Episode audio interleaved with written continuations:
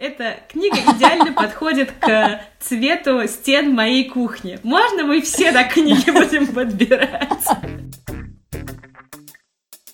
Привет, это подкаст «Кунжут и пряник». С вами Яна Айдарова, бартендер и автор подкаста «Ты ж бармен». Привет, я Игуль Сабирова, редактор рубрики «Еда на НД». Здесь мы разговариваем о еде, напитках и о людях по обе стороны барной стойки. А еще спорим о вкусах в том числе. И это наш первый выпуск, э, который мы записываем, пока вся страна, да и часть мира находится на режиме самоизоляции. К сожалению, мы пока не можем делать это на классном оборудовании в студии Showtime Records, где мы обычно пишем все наши выпуски с нашим отличным звуковым звуковиком Алексеем, а пишем их дома, созвонившись в приложении Zoom. Поэтому не сердитесь за, возможно, некачественный звук, но мы приложим все усилия, чтобы это как-то исправить. Итак, неделю назад мы провели прямой эфир в Инстаграме НД, собрали ваше мнение о том, что было бы интересно вам услышать, и поэтому первый выпуск мы решили посвятить любимым книгам, связанным с гастрономией. Сначала я начну рассказывать о своих любимых книгах с рецептами. У меня собралась, не скажу, что обширная библиотека, но книжек, наверное, 20, 25, 30 в ней есть. Я начну с а, как раз со своих самых любимых. Первая книга, о которой пойдет речь, это книга называется «Приятного аппетита». Она 73 -го года издания, сдавалась еще в советское время. Ее авторы это Гюнтер Линде и Хайнц Кноблох. Интересно, как она попала в нашу семью. В 92 или в 93 году э, наши друзья семьи, они уезжали в Израиль и оставляли здесь очень много вещей, так как переезжали туда на всю жизнь, в общем, не думали о том, что они сюда вернутся. А они раздавали очень много вещей, и в том числе у них была совершенно потрясающая библиотека. И вот эта книга, она попала к нам. Ты знаешь, несколько лет назад, 10 лет назад с ней произошел скандал. Дарик Донцова выпустила книгу, которая называлась «Кулинарная книга лентяйки». И в ней она просто слезала и стиль написания и вообще все истории из этой книжки. Суть этой книги в том, что два друга путешествуют по всему миру и рассказывают о рецептах, вплетая их в обстановку, в окружающую. То есть они тебя буквально помещают в звуки, в ароматы и во все, что происходит вокруг, вот рассказывая именно о том рецепте, о котором они сейчас говорят. Например, голова Голландии и Бельгии начинается так. Мельницы и деревянные башмаки. Канал, деревянный мостик. На берегу крестьяне крестьянин в деревянных башмаках с глиняной трубкой. Кругом поля с пасущимися коровами и мельницы. Ландшафт, знакомый по картинам Рембранта. Туристы, посещающие дом художника вблизи Амстеля, охотно покупают медные гравюры с изображением Старой Голландии. К картинам Новой Голландии в большей степени относятся городские судоходные каналы Амстердама, рынки с горами дамского сыра и луковицами тюльпанов, бело-голубые дельфтские изразцы и старинная ратуша. Но типичнее всего для Амстердама – верфи и оживленный городской транспорт в гавани и на улицах. Современность и традиции образуют здесь единство противоположностей. Об этом стоит поговорить, сидя в кабачке к пяти мухам и или зеленый фонарик, где можно получить хороший кусочек раус-шмейсера. Это трехслойный бутерброд с яичницей глазуньей, шпиком и ветчиной. Ну, а там собраны непосредственно я... рецепты этих э, блюд? Обязательно, да. И вот после такого небольшого представления идет там несколько рецептов. Потом снова какая-то вставка, да, с изображением картинки, что сейчас происходит там, где готовят это блюдо. Я так понимаю, что, возможно, даже не эта книжка была родоначальником подобного жанра, но она мне так нравится, что, ты знаешь, я ее просто в свое время, в 90-е годы, когда там была еще старшеклассница, просто перечитывала периодически. Ну, в общем, такой деле... клуб, клуб гастрономических путешествий. Да, да, да, да, да. На самом деле там не так много рецептов, э, которые я готовлю и готовила, но вот э, иногда взять эту книжку и перечитать, это такое удовольствие. Очень, очень люблю ее. Я тогда, если ты не против, начну э, тоже со своего, наверное, фаворита. Я ее вот буквально недавно закончила. Это поваренная книга футуриста это манифест Маринетти и Филия «Футуристическая кухня», комментированное издание. Это специфическая штука. Если вы фанат э, творчества Маяковского и других э, ребят, которые понимают что-то в футуризме, то она точно зайдет. То есть это гастрономическая издевка над итальянской кухней в первую очередь, призывы к свержению пасты и необходимости какой-то, знаешь, э, физической и духовной революции в системе питания, авангардное отрицание любых границ и норм. Я, если ты не против, расскажу чуть-чуть про, прочитаю несколько отрывков отрывков, чтобы вы понимали, что там вообще происходит и какой сюр э, Конечно, вас давай. может там ждать. Блюдо клубника женская грудь называется. На розовой тарелке две эрогированных женские груди, сделанных из розовой рикотты с добавлением кампари с сосцами из засахаренной клубники. Остальная свежая рикотта покрыта также клубникой, что позволяет въесться в идеальное множество воображаемых грудей. Ну, то есть, это много о чем говорит. Не в смысле я фанат такого жанра еды, но если вам надоела скучная обычная еда, и вы хотите вдох... вдохновения, ищете вдохновение, да. то возьмите обязательно заметку эту книгу, потому что просто шикарно. Естественно, что часть рецептов совсем не реализуемая, и там часть вообще безумная, но из каких-то плюсов из адекватных советов можно выделить следующие пункты. Это, например, оригинальность и гармоничность сервировки стола, то, что там на столе должен присутствовать хрусталь, фарфор, какие-то элементы декора, которые могут подчеркнуть вкусовые и цветовые качества еды. И мысли о том, что еда должна возбуждать аппетит вначале своим внешним видом и только потом, как пишется в книге, соблазнять губы. Есть идея о том, что отказ от ножей и вилок — это правильная мысль, потому что когда ты ешь что-то руками, ты дополнительно получаешь тактильное удовольствие от еды. Использование искусства парфюмерии для усиления вкуса, да, во время там обеда, ужина, использование музыки и устранение речей про политику в разговорах за столом. Так что если... если... Слушай, я считаю, что они вообще стали предвестниками так называемой гастрофизики, да, которой да. занимается Чарльз Спенс, да? О, Опс. любимка. Я вот только-только начала его читать, продирать пробираюсь э, через какие-то сложные термины, но мне очень нравится. Видишь, как... На самом деле Чарльз Спенс и Боб Холмс, э, который написал книгу «Вкус», тоже очень рекомендую к прочтению, если вы хотите узнать глубже о гастрономии и узнать о всяких тонкостях и нюансах, как еда и как ее внешний вид, вкус, запах воздействуют на нас и на наш аппетит. Да, но вот эти вот футуристы-то интересны тем, что они как раз начали разматывать вот этот вот клубочек, как все окружающее действует на вкус этой еды. И мне очень понравилась а, из а, вот эта часть у Чарльза Спенса мысль о том, чтобы почувствовать вкус, вот один из этих четырех, да, сладкий, соленый, горький, кислый, нужно зажать нос изначально, чтобы понять вообще, какой частью языка ты чувствуешь тот или иной вкус. Ты знаешь, э, на эту тему есть большие споры. Не, не зоны, да, влияют на вкус, а вот именно вкусовые сосочки. То есть их количество, их чувствительность. Да, да, да, да, да. Но вот эта вот как раз история о том, что на самом деле теория о том, что а, наш язык чувствует лучше разные вкусы на разных своих участках, она вообще абсолютно неверная, и это произошло из-за неверного перевода какой-то научной работы, то ли англичанина, то ли немца, на, наверное, немца на английский язык. Все, во что мы верили, это все полная ерунда, и надо просто доверять а, своему вкусу. Расскажу о следующей. Э, в общем, первая была эта книга «Приятного аппетита», которая пробудила во мне хоть какой-то интерес к готовке. А следующая книга, она прям повлияла на меня. Дело в том, что, будучи там молодой девушкой, я вообще не интересовалась совершенно тем, что происходит на кухне, чтобы как-то нужно кого-то там что-то накормить. Там долгое время жила с мамой, с бабушкой, и они нас отвечали за кулинарию. Очень вкусно все готовили у меня в семье, все женщины. Но мне до этого было вообще все равно абсолютно. Э, параллельно я очень любила журнал «Elle». Первый журнал, зарубежный, глянцевый такой о моде, о красоте, fashion, а fashion в первую очередь, э, который появился в России с 97 года, была там редактором в свое время Елена Сотникова. И они в начале 2000-х или там в середине начали публиковать кулинарную колонку а-, Анаит Пирузян, так называемый кулинарный дневник. И в итоге эта колонка, она превратилась в книгу. Там собрано, не знаю, может быть, порядка 35-40 рецептов. Но я, когда была беременна, сидела вот в этом декретном отпуске, сначала там до родов, потом после, я, во-первых, здорово выпотрошила домашнюю домашнюю библиотеку, я вырезала все эти колонки, выкинула весь остальной архив журналов, потом вышла книга, как раз вот, по-моему, в год рождения Амира, и вот там, опять же, каждый рецепт — это какая-то история, или там, например, в одной истории могут быть собраны три рецепта. Есть некоторые вещи, которые, ты знаешь, у меня до сих пор в голове сохраняются прям строчками из а, ее колонки. Например, там была такая история, глава, посвященная имбирю. И она говорила, что когда я в первый раз попробовала маринованную имбирь, у меня было ощущение, как будто я хлебнула одеколона. Каждый раз, Ой, когда я, я вижу понимаю, маринованный имбирь...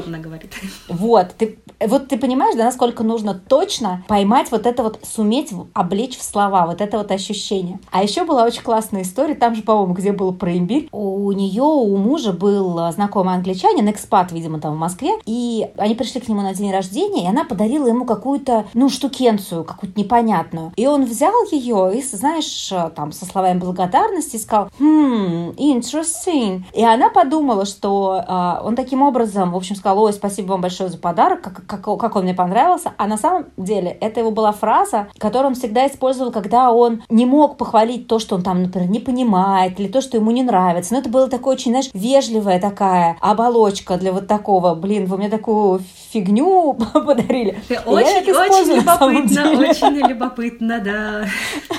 Да-да-да-да-да. И я, когда я, например, что-нибудь пробую, что мне не очень нравится, меня спрашивают, ну как вам? Я говорю, вы знаете, интересно. Любимая моя глава, она называется «Оправдание кастрюли». В этой колонке она это рассказывает о том, как она, значит, попала в какой-то там магазин, и ей подруга сказала, слушай, тебе обязательно нужно купить кастрюлю, такую большую кастрюлю, чугунную, большой толстой крышкой. Вот она, значит, купила эту кастрюлю, которая там весила, не знаю, сколько килограммов, под 10, наверное, тащила ее домой. И очень долго она у нее стояла без дела совершенно, потому что она, по-моему, не знала, что, что, что в ней нужно приготовить вообще и как. И потом нашла рецепт очень классный, называется курица по-провансальски. Приготовила, в общем-то, эту курицу по-провансальски. Если вы едите мясо, я вам очень советую. Обалденный, очень просто а, приготовляемый ужин на большое количество людей. Когда усилий ноль, а эффект просто вау. Очень рекомендую. Все, все благодаря кастрюле. Да, да, конечно. Ты заговорила про курицу, я сразу вспомнила сочетание, которое я нашла в книге, про которое я сейчас тоже расскажу. Он называется «Тезаурус вкусов» от э, Ники Сегнет. Это цыпленок и банан. Про что эта книга? Видишь, у меня даже есть закладочки на ней, то есть я ей реально пользуюсь. Слушай, у меня тоже есть такая книга, но она у меня до сих пор не распакованная лежит, я поняла. Самое время, я самое время. В общем, это книга, к которой ты можешь возвращаться на постоянной основе. Лично я, по крайней мере, точно так делаю. Особенно, когда готовлюсь к конкурсам или необходимо раскрыть или приготовить что-то с э, компонентом, который я не знаю, куда его применить. Конечно, для таких случаев можно использовать сайт foodpairing.com. Он хоть и платный, но у него есть бесплатная тоже версия. На заметку, опять же, если вам хочется поэкспериментировать или вы не знаете, что с чем может хорошо сочетаться считаться. Но э, на фудпэринге там голые такие гастропары представлены, а в этой книге вы можете узнать кратенькие истории от автора про там друзей или как она нашла это сочетание, но и идеи, как интегрировать то или иное сочетание. То есть, например, э, бекон и шалфей, вот цыпленок и банан, и не просто сочетание, а именно как в каком блюде они лучше всего раскроются. Тезаурус вкусов от э, Ники Сегнет. Следующий, следующая авторка, кулинарка, блогерка и прочие, мимо которой, мне кажется, никто не может пройти из тех, кто вообще готовит, те, кто дома готовит, в принципе. Речь идет о Нике Белоцерковской и о ее первой книге «Рецептыши». А Название очень вообще, а, Откуда вообще взялась Ника? Вероника Белоцерковская, она издатель журнала «Собака» питерского. Кроме этого, у нее сейчас уже, мне кажется, какая-то империя кулинарных книг, которые она написала. Она совершенно потрясающая еще фотографирует. Прямо сейчас она снова начала устраивать гастрономические школы, на которых она собирает курсисток, так она называет своих девочек, которые к ней приезжают, либо где-то во Франции, либо в Италии. В последний раз это было в Великобритании. У них там был Алексей Зимин, в том числе участвовал. Она устраивала в свое время фотошколы. Ну, в общем, это человек просто какой-то сгусток энергии. У нас, во-первых, с ней день рождения в один день, только с небольшой разницей в, да, в годах. И мы с ней практически одновременно родили, вот, ну, я первого ребенка, она последнего, сына Вани, если я не ошибаюсь. И она жила тогда на КапДИ э, в своем э, роскошном доме, зарегистрировалась на Life Journal. Тогда еще был э, Life Journal, тогда не было ни Инстаграма, ну как бы Facebook был, но он был не, не настолько распространен. То есть это было время не соцсетей, а именно блогов. И так как у нее был доступ ко всем там, ну, ресторанам, которые ей нравились, да, и доступ к телам шеф-поваров, она везде ездила, пробовала, смотрела. Вот из таких людей должны, по сути, получаться идеальные ресторанные критики. Когда ты очень много пробуешь, у тебя есть деньги, ты ни от кого не зависишь на самом деле, ни от чего мнения, и ты можешь просто писать. Но а так как ей не хотелось, я так понимаю, быть ресторанным критиком, она начала просто писать рецепты свои. Если у Анаит Перузян нужно было все-таки какое-то время провести довольно долгое на кухне, да, нужно было там провести какую-то работу э, предварительно. У Белоники это вот что рецепт не возьми, это так все легко и понятно готовится, что мне кажется, это вообще лучшая поваренная книга. И любой ее рецепт, он получается просто вау. Когда я увлеклась всем этим, я сначала готовила там исключительно вот по ее рецептам, в, которые она выкладывала в Life Journal. И название рецепта, собственно, там э, можно было тегировать, э, ну, как бы ставить теги, чтобы потом собрать под этими тегами, например, там определенные посты, да, там это может быть, я не знаю, фото дня или еще что-то. Вот она все свои рецепты собирала под тегом рецептыши. Отсюда было первое рецептыши, вторая книга у нее диетыши, там она собирала рецепты диетических супов, закусок, горячих блюд. И она всегда как-то довольно честно, мне кажется, не откровенно, но очень честно пишет о своей жизни. В общем, я когда увлеклась этим очень сильно, это, я, мне кажется, готовила практически весь декрет, там, до двух лет Амира, пока он не пошел в детский садик, и я не вышла на работу. И в первый свой день рождения, когда я работала в э, журнале «Кураж», у нас была традиция отмечать свой день рождения, там либо что-то заказывали, но тогда даже не заказывали, в основном готовили. И я на свой день рождения просто приготовила вот практически все, что было на столе. Я сама испекла хлеб, я сделала там, не знаю, штук пять, наверное, каких-то закусок, луковый мармелад, печеночный паштет, топинады. Сколько времени мало... ты потратила на готовку всего этого праздничного? Ты знаешь, я бы не сказала, что прям очень долго. Может быть, часа четыре в общей сложности. До сих пор, когда я не знаю, что приготовить, я готовлю либо болоньезе по ее рецепту. Он просто делается, но он готовится там час. Да? Но в оригинале мы знаем, что соус для болоньезе готовится 8 часов, поэтому то, что по белонике он там томится час на, на духовке, это как бы не так много. Либо я готовлю борщ, потому что это то, что можно есть в течение недели, мне кажется, и всем моим, всем моим близким тоже так кажется, всю неделю. И минестроны еще обязательно. И, кстати, я тебе очень рекомендую попробовать приготовить минестроны. В оригинале она делает с беконом, но так как я сейчас вот, например, не ем свинину, да, я вообще делаю просто овощной, ничего там не растапливаю, просто овощной супчик. Это вот совершенно не тот минестроны, который подают в большинстве заведений. Конечно, книги Вероники Белцерковской это вот не столько да, про там, культурологическую какую-то составляющую или еще что-то. Ну, а, и там не так много историй. Я так понимаю. Да, это да, да, да, да, да. Это скорее лайфстайл, так же, как вот, наверное, книги э, Алены Долецкой, про которую мы тоже поговорим обязательно чуть попозже. Еще одна классная книга, про которую нельзя не сказать, это поваренная книга от Аленги, Йотама от Аленги и Сами Тамими. Это два шеф-повара. Оба родились и выросли в Иерусалиме, но один родился в Восточном Иерусалиме, а второй в Западном. То есть один принадлежит к иудейской культуре, а второй к арабской. Они открыли в Лондоне от Аленги, это ресторан, магазин, кондитерская пекарня, ну и, в общем, это вот как раз вкусы Ближнего Востока, да, вкусы вот этих вот узких улочек, зданий из прохладного кирпича, домов низких, ароматы трав и прочее, прочее. А на русский э, язык, к сожалению, переведена только вот эта вот поваренная книга от Оленги. Скажу честно, еще ничего не готовила, тоже только вот иногда читаю ее. Но первая книга, которая меня зацепила и из-за которой я узнала вообще про этих ребят, эта книга называется Jerusalem a Cookbook. Я увидела ее впервые у подруги в Цюрихе. Мне кажется, на самом деле, Диляра тоже ничего ничего не готовит э, из этой книги, она там у нее как арт-объект лежит исключительно, как и у меня, собственно. Я была в полном восторге, у нее, знаешь, такая тканевая обложка, очень приятная, так, довольно большая. И я ее попросила заказать для меня такую же книгу, она заказала, и когда я приезжала на Новый год к своей семье в Казани, она мне ее привезла, так что теперь счастливая обладательница. И это, опять же, да, больше, чем просто 120 рецептов иерусалимской кухни, которые ребята питали с молоком матери, да, и взрослее. Но это прям вкусы, ароматы, текстуры, текстуры и все это вот окружение Святой Земли. И обалденно оформлено. Я прям рекомендую. Мне кажется, кстати, что эти такие книги, они могут быть очень классным э, подарком по любому событию. На любые праздники, на день рождения и на 8 марта. В общем, если вы сможете достать эту книгу, э, не пожалеете.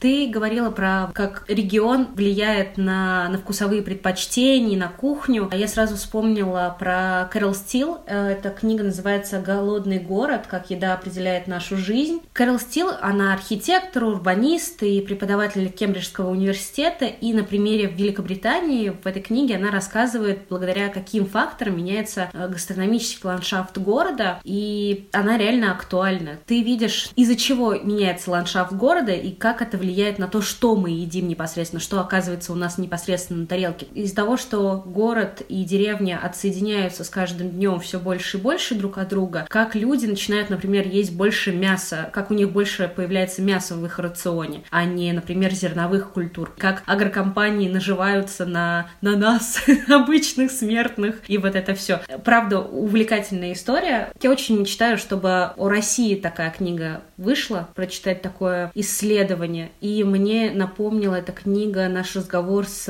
Инже Дусаевой, когда мы говорили о том, насколько традиции, культуры интегрируются в то, что мы едим. Поэтому, если вам интересно узнать такие антропологические исследования касаемо Британии, то советую вам прочитать Кэрол Стил «Голодный город». Слушай, а я хотела ее у тебя попросить, да? Да, да, да. Она у меня вот лежала. Ее, да, все вспомнила, да. То я надеюсь, что она к тебе попадет очень скоро. И ты получишь истинное удовольствие, правда. Возможно, первые 50 страниц дадутся нелегко, но потом, потом пойдет все как по маслу. Честное слово, оторваться невозможно будет. И еще две книги, о которых я хочу рассказать, и которые тесно помещают вот эти вот все рецепты национальной кухни в обстановку, в, собственно, в культуру, в которой они появились. Это книга первая «Грузия», первая, вторая, третья. К ней приложили руку очень талантливый Нина Гамиашвили. Насколько я помню, Нина Гамиашвили, она галерист, как раз в этой книге ее фотография. И братья-художники Георгий и Константин Татибадзе. Очень известные художники, их серии очень часто мелькают в светских хрониках, ну и вообще про них пишут. Например, Муси Татибадзе как раз из их семьи, популярная исполнительница, очень классная такая, рыжая девчонка-огонь. В общем, там собраны рецепты семейные, собраны рецепты каких-то знаменитостей грузинских, там оперная певица, например, есть, художники. Ну, в общем, видимо, рецепты вот как раз из всего окружения этих э, очень талантливых людей. И они, естественно, перемежаются практичными советами, как нужно правильно выбирать травы, да, при приготовлении какой-то пищи, какую часть бараньей ноги нужно для какого-то блюда, как правильно выбирать или делать мацони, какое вино нужно пить во время застолья, чтобы не адекватные, было адекватные, нормальные человеческие лайфхаки, связанные с гастрономией и кулинарией да, Грузии. Да, да, да, на, да. В общем-то, в, в, не выстраданные, да, а наоборот, наверное, полученные благодаря очень приятному опыту вот этих вот э, шумных, семейных, дружеских больших застолий. Я подарила эту книгу своей подруге, которая побывала в Грузии, потом просто влюблена в э, страну и вообще в Закавказье. В Армению точно так же влюблена, просто про Армению я не нашла, например, такой книги. И она в полном восторге, она говорит, я буду обязательно готовить, потому что она там навезла с собой с поездки кучу всего. И, в общем, я надеюсь, что когда-нибудь пригласит меня на Абхали или на что-нибудь подобное. И вторая книга тоже очень похожая. Надо сказать, что и Грузию, и вот Самарканд, который я сейчас расскажу, я их просто храню дома, как, опять же, как художественный альбом. Так, что ты читала из этих очень... книг, Айгуль? Давай да. Признавайся честно. Нет, тут даже вопрос не что я читала, да, а вопрос э, по, по скольки книгам ты готовишь. У меня, кстати, довольно много книг таких утилитарных, да, та же самая, например, Высоцкая. Ивлева есть книги, но я практически по ним не готовлю. Но они есть. я что-то по ним готовила. И вот еще одна книга, да, которая, опять же, помещает тебя в краски, в ароматы и в обстановку этого региона. Это книга «Самарканд. Рецепты и истории Средней Азии и Кавказа», написанные, по-моему, британками Кэролайн Иден и Элеонор Форд. Вот этот вот шумный базар, песни Муэдзина, мычание осликов. Ну, такое, конечно, получается очень хрестоматийное представление, да, Средней Азии. Обложка идеально подходит э, к моей кухне, поэтому она мне очень красиво стоит. В рамке лежит. Но я надеюсь, что я когда-нибудь... Э, нет, не в рамке, просто прислоненная, прям очень красиво выделяется на фоне. Мне очень нравится, как ты подбираешь книги. Эта книга идеально подходит к цвету стен моей кухни. Можно мы все на книги будем подбирать? Книга «Молоко. Самый спорный продукт» от Марка Курлански. Автор, он живет в, в Нью-Йорке и ведет э, колонку о истории еды в журнале Food and Wine. Также он автор таких книг, как «Гавана. Столица парадоксов». К сожалению, только я ее и прочитала, помимо вот «Молока». Я прочитала еще в свое время «Гавана столица парадоксов, но у него есть еще две интересные книги, как мне кажется. Это «Треска. Биография рыбы, которая изменила жизнь» и «Всеобщая история соли». Что происходит в книге «Молоко. Самый спорный продукт»? Там а, доступным языком рассказывается о том, почему, возможно, у большей части людей непереносимость лактозы, как молоко а, интегрируется в, в мифах создания мира в разных религиях и народах, культурах народов. Такая культурологическое исследование, действительно доступным и понятным языком, не скучным. Перемежается с рецептами, связанными с молоком. То есть, как можно приготовить вот это, как, как одни или другие народы готовят творог, чем он отличается от творога из другой страны и так далее. То есть, какое там молоко из животного лучше, что такое пастерилизация и плюсы ее и минусы, чем кормить коров и коз, как влияют антибиотики и вот это генно-модифицированные злаки на качество молока. И вот самый главный вопрос, на который отвечает, в принципе, книга, это пить молоко или нет, а вот ответ на него вы узнаете, если вы прочтете эту книгу. Ну, ты меня заинтересовала этой книгой давно, еще в наш прошлый разговор. Я, наконец-то, расчехлила свою подписку, свой бесплатный месяц подписки на Storytel, и мы вот начали в субботу слушать, э, послушали совсем еще чуть-чуть, там, по-моему, 13 часов ее читают. Послушали, может быть, час, но, в общем, я намерена ее послушать. Меня очень интересует э, треска, биография рыбы, которая изменила мир, потому что ты, наверное, знаешь эту историю про Исландию. Есть очень классно, шуточно написанная история про Исландию, точнее, как она постепенно расширяла, расширяла, расширяла добычу трески. И мне интересно, насколько это правда, вот то, что рассказывается в этой шуточной истории. Поэтому... Ну, на самом деле, я, я тебе точно могу сказать, что у Марка действительно хорошая база. Он основывается на многих источников и делает такой полный, полный обзор э, продукта, о котором он говорит. Умеет погружать. Мне кажется, что угу, достоин угу. того, чтобы быть прочтенным. Ну что, мы... Или прослушанным. Или прослушанным, да. да, потому что именно эта книга есть, например, у Storytel в аудиоверсии, и вы, готовя ужин или завтрак, вы можете наслаждаться книгами о еде. А готовить завтрак или обед я предлагаю вам Соленый хотя бы раз приготовить. Да, за компанию с Аленой Долецкой. Ну, Алену Долецкую, я думаю, те, кто слушает наш подкаст, наверняка знают. Это женщина, которая начинала российский влог, которая очень много сделала для вообще для российской моды. Сейчас она является, если я ничего не путаю, креативным э, консультантом или директором Третьяковки. Плюс она работает э, с журналом «Флакон», и он изменился, конечно, очень сильно. В лучшую в, сторону. Во время ее редакторства, да. Это человек, вот просто на которого ты смотришь и хочешь хочется побыть немножечко рядом с ней, в ее доме, с ее хаски совершенно потрясающими. Просто чтобы она, она как-то согревает вот этим вот своим присутствием. Даже когда ты смотришь просто прямой эфир с ней или слушаешь ее голос. Вот этот вот голос с хрипотцой. Да. Кстати, ты слушала Флориана Иллиса, как она, она для Storytel озвучила а, книгу нашу любимую с Яной «Лето целого века». Вот, в общем, послушайте, это очень приятно. А эти книги, они возникли благодаря тому, что Алена в свое время э, вела на дожде, э, у нее была передача, по-моему, про завтраки. Она просто готовила завтраки и рассказывала связанные с ним истории. Потом все это собрала в книгу. Сначала получилось утро, 50 завтраков, а когда моя подруга Юль Туранова увлеклась как раз вот этими завтраками, всей этой темой, это был 14 год, вот только-только Инстаграм появился, еще не у всех он был. И мы тогда очень много завтраков переготовили как раз а, именно на завтраках у Юли. Мы выбирали заранее, что будем делать, там закупали продукты, Изначально это были вообще просто встречи трех подруг. Юля, Даша, Землянухина и я. И наши дети там периодически, иногда без детей это было. Потом там уже она стала приглашать других своих друзей. И все это было прям очень красиво, и мы много чего готовили. И там есть такие хиты, которые прям можно э, каждую неделю делать, и когда тебе это не надоест. Потом у нее вышли очень классные воскресные обеды. И они тоже, опять-таки, появились из-за ее собственной традиции. Она собирает друзей у себя дома, за городом. И там прям целый тебе обед под особое, под определенное настроение. То там, например, для постящихся, похмельный, да, или там для девушек, которые все время на диете. Это закуски, супчики, второе, что-то сладкое на десерт. Очень удобно все собрано. Ну, естественно, можно разбирать все это и компоновать совершенно по-другому. Еще у нее одна есть книга про варенье. Но вот эта вот книга, которую я пока еще не купила, потому что что-то у меня тема консервации пока не очень близка. Ну, подожди.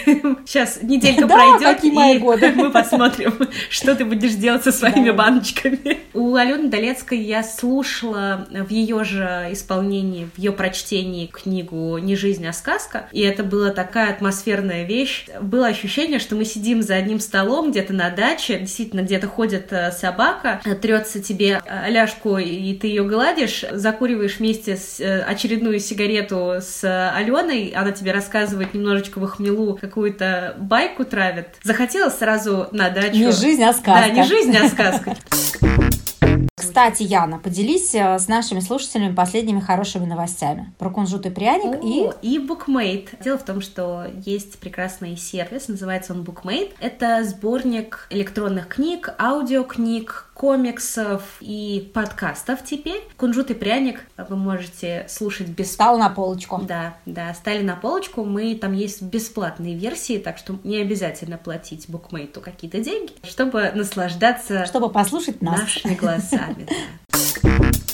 Так, ну что, на, на десерт я бы хотела порекомендовать книгу, которую я нашла вчера при подготовке этого выпуска. Называется эта книга «Поваренная книга Гарри Поттера». Более 150 волшебных рецептов для маглов и волшебников от Дины Бухольц. Расскажу маленькую историю. У меня мама патроманка, прям настоящая. Ничего себе! Она знает, сколько сиклей в одном галеоне, помнит все сюжетные перипетии, прочитала на английском, переслушала все книги в оригинале и в переводе по нескольку раз, пересмотрела все книги и фильмы, поэтому не выбрать эту книгу я просто не могла. Это тоже сборник рецептов. Вы можете взять эту книгу на заметку, если вы хотите познакомить не только себя, но и, например, вашего чада любимого э, с британской кухней. То есть там рассказывается про пастуший пирог, про ревневый пудинг. Вы можете вместе приготовить лимонный щербет, безалкогольный гнок, да, простым, доступным языком в перемешку с